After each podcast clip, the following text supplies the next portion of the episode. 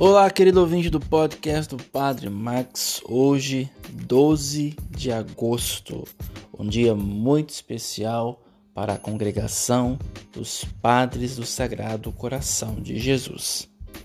Hoje, dia da morte de nosso fundador, Padre Deon, um homem que resolveu dedicar a sua vida ao Sagrado Coração de Jesus, a fazer a experiência mística com esse coração, aprender desse coração, viver o máximo possível como esse coração e ensinar aquilo que se aprendeu desse coração aos mais necessitados.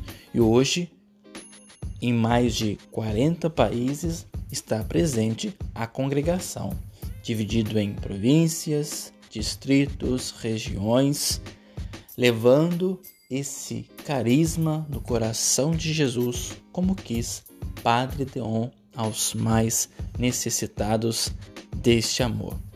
Louvado seja o nosso Senhor Jesus Cristo, para sempre seja louvado. Reze hoje pelos padres do Sagrado Coração de Jesus.